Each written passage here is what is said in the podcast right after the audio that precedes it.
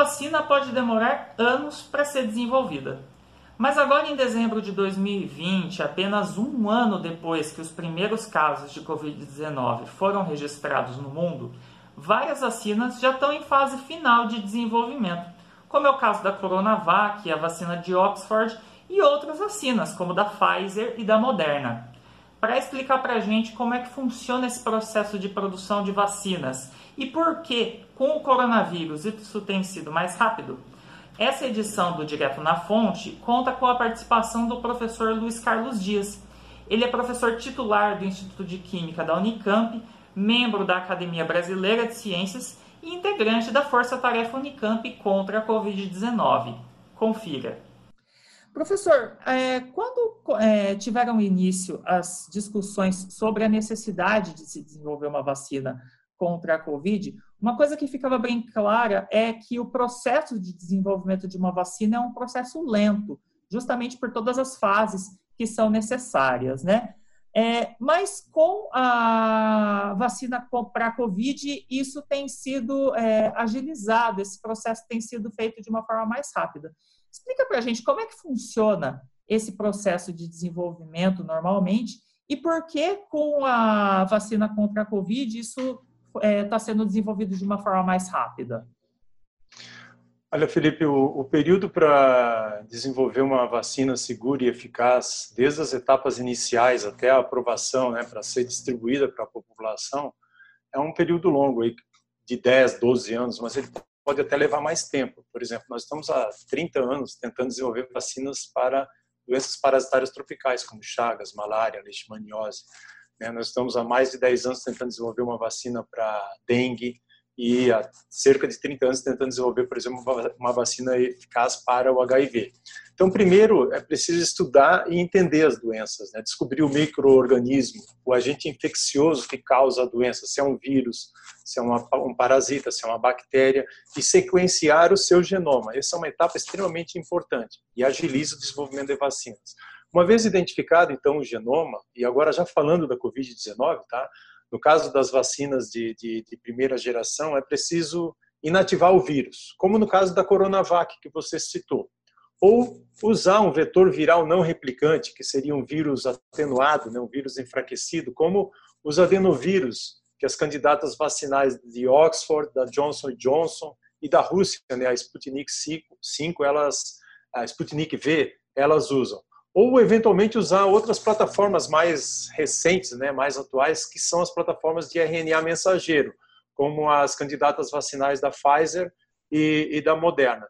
Depois é preciso confirmar se as vacinas elas são seguras e se elas conseguem levar, por exemplo, a produção de anticorpos neutralizantes em células de memória que são capazes né, de proteger ah, as pessoas contra a infecção. E aí para isso as candidatas vacinais elas devem passar inicialmente por uma fase que a gente chama de fase pré-clínica né, in vitro, uma fase pré-clínica em animais, que é fundamental, né, em pequenos animais, ratos, camundongos, hamsters, depois em macacos, onde se testa a segurança. Então, se as candidatas vacinais passam por essa fase é, pré-clínica em vivo e elas se mostram seguras, elas entram então em outras fases, chamadas fases 1, 2 e 3, mas agora em seres humanos. Né? E aonde se avalia, por exemplo, a segurança, a segurança é avaliada sempre, tanto na fase 1, como na fase 2, como na fase 3. Mas na fase 1, se ela se mostra segura num grupo pequeno de pessoas, por exemplo, que nunca contraíram a doença, no caso, nunca contraíram a Covid-19, ela vai para a fase 2, onde se continua avaliando a segurança, mas onde se avalia, por exemplo, o número de doses necessária para induzir a imunogenicidade, se ela é, é apresenta né, a, a produção de anticorpos, se anticorpos neutralizantes, se células de memória, por exemplo, células totóxicas de memória, né? E se ela passa nessa, nessa fase 2, é, ela vai então para uma fase 3 que envolve milhares de pessoas de diferentes localidades, sexo, né, raça, né, etnias, é, comorbidades, para ver se ela efetivamente protege as pessoas, por exemplo, de serem infectadas. Então, é, é testada com pessoas que nunca contraíram a doença, né? no caso, nunca contraíram a Covid-19, e aí elas vão, então, é, ficar expostas aos vírus, né? normalmente profissionais da área de saúde, e os grupos, né? É, a, a, os grupos são separados em dois grupos. Um grupo que toma a candidata vacinal e outro que toma um placebo. Então, o que você quer é, ao, ao, final de um determinado número de eventos ou de pessoas é, infectadas, por exemplo, é, abrir o estudo e verificar se aquele número de voluntários infectados estão é, é, pertence a um grupo que tomou o placebo, que é uma vacina, por exemplo, que não faz mal, mas também não protege contra a Covid, ou se está naquele grupo que tomou a candidata vacinal. O ideal é que o maior número de voluntários infectados estejam no grupo que tomou a, a, a, o placebo, né? a, vacina, por exemplo, que não protege ninguém. Ninguém sabe se tomou placebo ou a candidata vacinal, porque o estudo ele é duplo cego também para quem aplica. As razões para a rapidez no, nos avanços de uma vacina contra a Covid-19, elas são várias. Né? Primeiro, nós estamos no meio de uma pandemia. E essa pandemia ela está afetando o mundo inteiro. Ela está afetando países de baixa renda, países de média renda e países de alta renda. Ela é uma ameaça mundial. Então você vê assim um número enorme de institutos de pesquisa, de empresas né, do ramo farmacêutico e de pesquisadores envolvidos ela foi relatada no dia 31 de dezembro de 2019. Você vê que nós estamos agora é, completando, é, quase completando um ano, e os avanços já foram enormes. Né? Então, assim, é, houve também um financiamento enorme, né? nós temos muitos recursos financeiros sendo injetados no projeto, certamente muito talento científico, porque tem muitos pesquisadores muito talentosos envolvidos, e um pouco de sorte também.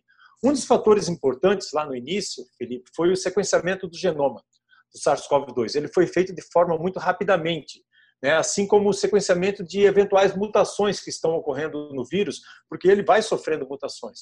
Então, lá já em janeiro, menos de um mês depois né, de que a, a, a Covid foi é, descrita, virologistas chineses já decifraram né, o genoma, as informações genéticas do vírus em tempo assim recorde, né? Então lá no, antes do final de janeiro, por exemplo, nós já nós já conhecíamos a estrutura do genoma do vírus, e também a descrição detalhada do vírus. Isso serviu para acelerar muito o processo de desenvolvimento de vacinas. Então, esse desenvolvimento também ele foi possível graças a muitos anos de pesquisa anterior né, de, de vários cientistas, um conhecimento que foi acumulado durante muito tempo e que possibilitou uma resposta muito rápida para esse desafio. Por exemplo, você citou a Coronavac. A Coronavac é uma tecnologia, ela usa, ela é baseada numa tecnologia que já existe desde os anos 50 que ela parte de um vírus inativado. A vacina é, da Coronavac, a candidata vacinal, né, a Coronavac, ela usa o mesmo princípio das vacinas para hepatite e influenza.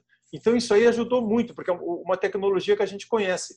As outras vacinas que são chamadas é, é, a de Oxford, a da, a da Johnson Johnson, a da, a da Rússia, a Sputnik V, elas são baseadas em um vetor viral.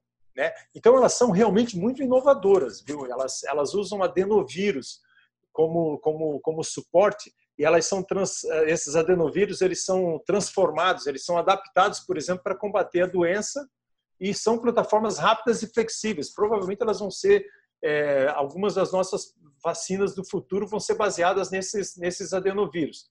A candidata de Oxford, por exemplo, ela usa uma plataforma que é baseada em um adenovírus de chimpanzé esse, esse vírus ele causa um resfriado comum em chimpanzés, um resfriado brando. Né? As, da, as candidatas da Johnson Johnson e da, e da Rússia, ela, elas usam adenovírus humanos. E todas elas, Felipe, são geneticamente modificadas para codificar uma proteína do vírus, que é chamada proteína spike, que ela é a proteína que é utilizada pelo SARS-CoV-2 para invadir as nossas células. Então, eles modificam geneticamente esses adenovírus com, com, com partes, com fragmentos dessa proteína spike do SARS-CoV-2, né, para invadir as células humanas, e essa, e essa proteína, então, ensina o nosso sistema imunológico a reconhecer aquela, aquele adenovírus como se fosse o, um, um, parente do SARS-CoV-2. Então, quando tiver contato, por exemplo, com o vírus real, a gente já tem aí uma indução de resposta é, é, imune, né, por, por, anticorpos, anticorpos é, neutralizantes, e o que é ideal é também que tenha uma resposta por células de memória, células citotóxicas. Com relação às outras que você citou, as vacinas da Pfizer e da Moderna, elas usam uma plataforma nova, que nós não temos nenhuma vacina hoje no mercado, que ela é baseada em RNA mensageiro o, o mRNA.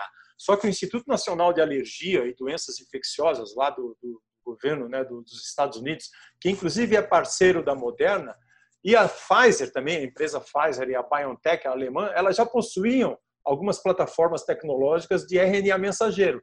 A Moderna nunca colocou nenhuma vacina no mercado, mas no próprio nome ela tem, ó, Moderna, as últimas três letras, RNA. Todas as plataformas que ela vem desenvolvendo de vacinas são baseadas em RNA mensageiro. Embora eles nunca tenham colocado nenhuma vacina no mercado, já vem há anos desenvolvendo plataformas baseadas em, em RNA mensageiro. Então, assim, quando surgiu a Covid-19, tanto a Pfizer como a Moderna apenas utilizaram o material genético do SARS-CoV-2 para desenvolver a vacina. Uma coisa importante também, assim, a, a, além do alto investimento, essas empresas desenvolvedoras né, de vacinas, elas estão comprimindo, elas estão encurtando as fases, elas estão sobrepondo várias fases no desenvolvimento das vacinas, fazendo tudo de forma paralela, mas garantindo sempre a segurança que é fundamental. Elas não estão pulando fases, mas elas estão acelerando, de modo que, olha só, as fases pré-clínicas in vitro e as fases pré-clínicas em vivo, que eu citei lá anteriormente em pequenos animais, elas foram feitas ao mesmo tempo, paralelamente. A fase pré-clínica em animais né, foi feita em algumas vezes, em alguns casos, juntamente com a fase 1 já em seres humanos, em paralelo. As empresas estão fazendo as fases 1 e 2 em humanos ao mesmo tempo. A fase 2 e a fase 3 também ao mesmo tempo. E tem uma coisa que é importante também, né, que, que facilita o número de casos. O número de casos, por exemplo, de pessoas infectadas, ele é extremamente importante para que uma fase 3 seja feita de forma mais rápida. Não é à toa que várias dessas candidatas vacinais estão sendo testadas em fase 3 no Brasil porque o Brasil tem um número crescente ainda de casos, né? Nós chegamos num platô, aparentemente diminuiu um pouquinho a transmissão, mas agora a gente está observando de novo um aumento no número de casos.